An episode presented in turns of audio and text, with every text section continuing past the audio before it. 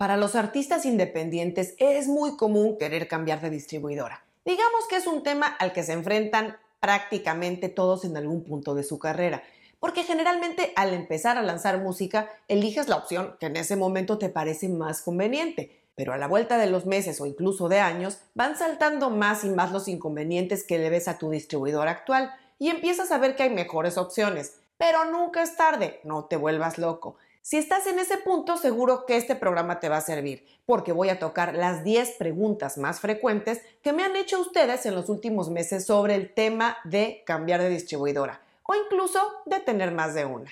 Soy Ana Luisa Patiño y estás en mi disquera, la casa del artista independiente, donde encuentras la información de marketing musical, distribución, herramientas digitales y estrategia. El universo de las distribuidoras se ha vuelto cada vez más competitivo. Hasta hace pocos años prácticamente no había distribuidoras que nos hablaran en nuestro idioma, pero en la última década comenzaron a surgir algunas distribuidoras latinas, como por ejemplo Altafonte en España, o Indify en México, o Discover fundada por un ecuatoriano en España, y por supuesto las distribuidoras internacionales que comenzaron a abrir oficinas en los países hispanoparlantes para no quedarse atrás. Así, empresas como OneRPM, CD Baby, Dito Music o Amuse empezaron a promocionar sus servicios agresivamente en las principales ciudades de Latinoamérica y España, ofreciendo condiciones muy competitivas que han obligado a los artistas a replantearse las opciones que ya tenían. Así es que ese dicho de más vale malo por conocido que bueno por conocer empezó a perder fuerza y los artistas se están dando cuenta que trabajar con una distribuidora ya no es hasta que la muerte nos separe, sino que en verdad esta competencia tan intensa entre empresas pone al artista independiente en una posición mucho más ventajosa para trabajar con la empresa que le ofrezca mejor servicio, mejor relación costo-beneficio. Así es que sin más, vamos a comenzar con las 10 preguntas más frecuentes sobre todo este proceso del cambio de distribuidora. Ten en cuenta que mis respuestas son genéricas, son cosas que aplican a todas las distribuidoras en general aunque podría haber ciertas diferencias dependiendo del sistema y procesos de cada empresa. Y quédate hasta el final del programa porque voy a comentar los tres errores más frecuentes que veo en este proceso del cambio de distribuidora. Y arrancamos con la primera pregunta. Cuando cambio de distribuidora, ¿pierdo mi número de streams?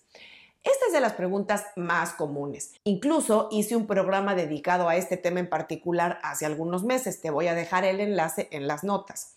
Y la respuesta es que no se pierde tu número de streams o reproducciones al cambiar de distribuidora si sigues el proceso meticulosamente, porque una pequeña omisión puede ocasionar que esto no se logre.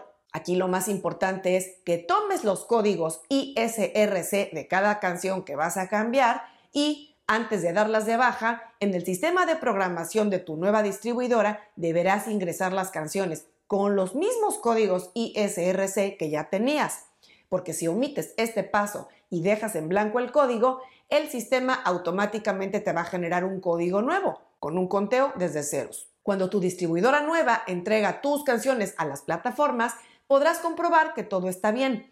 El modo más fácil es ir directo a Spotify y si ves que ya aparecen tus canciones duplicadas y tienen el mismo número de streams que su versión anterior, Estás listo para dar de baja las primeras con tu distribuidora original. Pregunta número 2.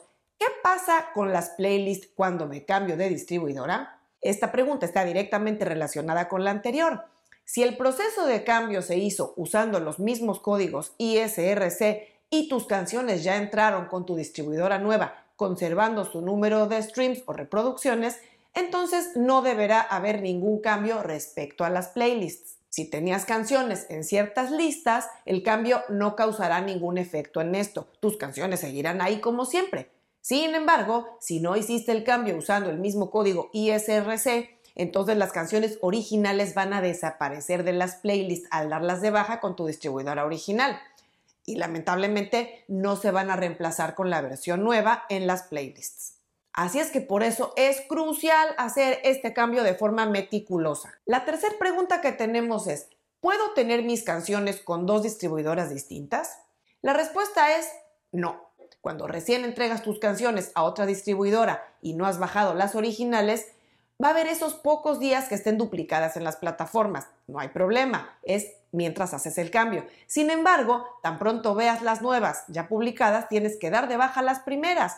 Digamos que si pasan dos o tres días, pues no pasa nada. Pero si se extiende mucho más este tiempo y no das de baja las primeras canciones, no crees que te van a pagar por los dos lados. Lo único que vas a lograr es que pueda brincar un conflicto de copyright con las plataformas y congelarán tu pago. No le van a pagar ni a la primera distribuidora ni a la segunda. Piensa que estarías infringiendo los términos que tienes con tu distribuidora antigua y también con la nueva.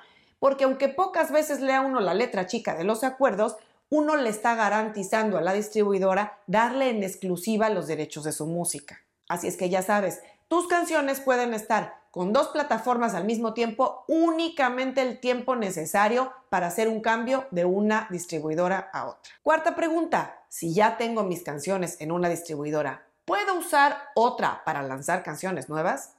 La respuesta es que seguramente sí, pero depende que no tengas contrato como artista con tu distribuidor actual. Casi no sucede, especialmente si usas una distribuidora autoservicio o de distribución abierta.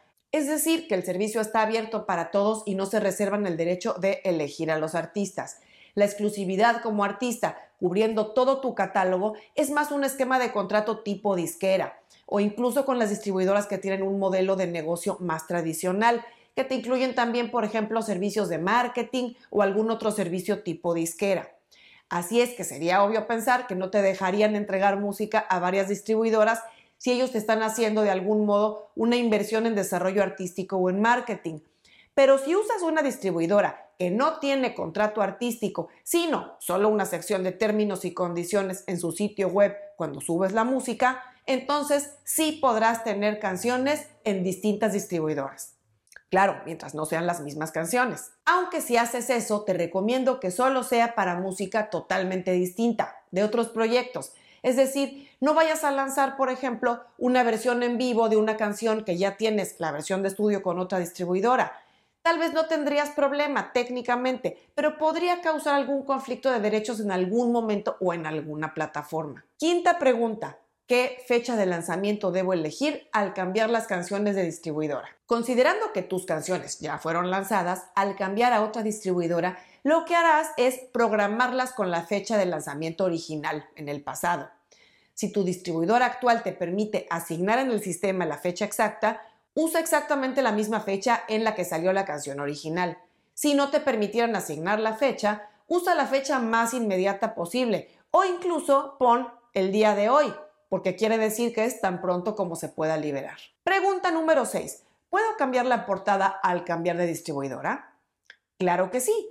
Puedes incluso aprovechar para corregir o agregar algún crédito que faltaba. Lo importante es que no cambies el código ISRC ni el archivo de audio de la versión original. Pregunta número 7. ¿Puedo entregar una versión nueva de mis canciones al cambiar de distribuidora? La respuesta es no.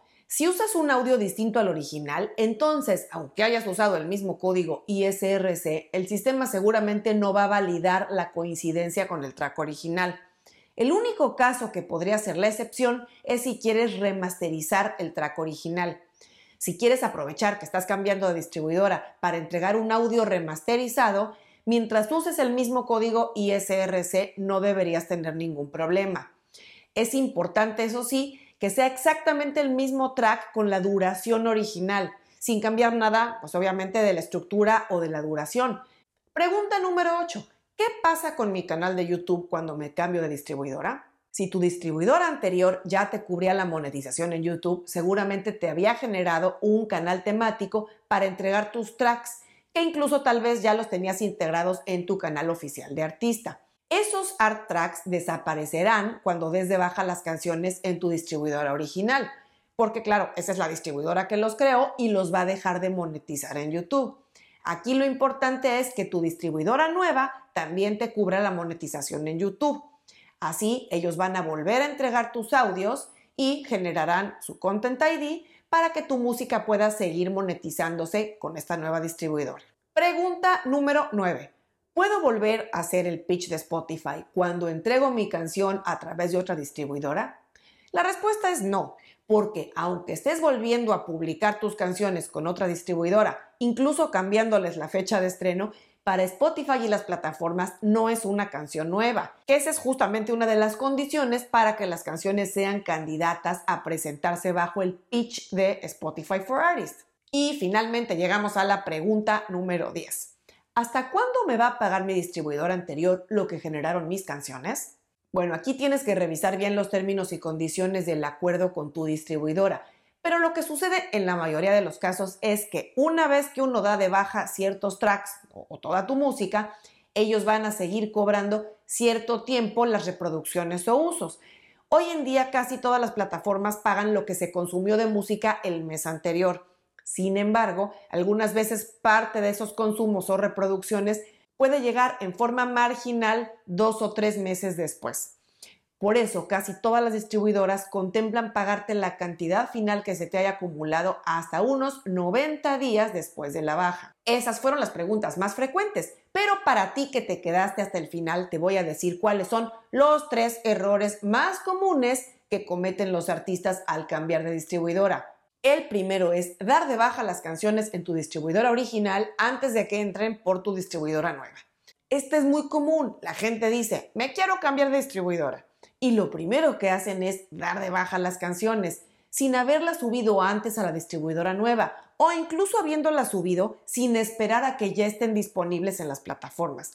Y eso lo que va a ocasionar es que haya un periodo de tiempo en el que tu música deje de estar disponible, con el riesgo añadido de que puede no restaurarse el conteo de streams cuando las canciones vuelvan a publicarse. El segundo error es cambiar de distribuidora sin considerar otro plan con ellos mismos. Y es que a veces los artistas deciden salirse de una distribuidora porque no les están dando tal o cual servicio, por ejemplo, la monetización en YouTube o la entrega de su música a redes sociales o el poder asignar las fechas de lanzamiento que uno quiera, en fin.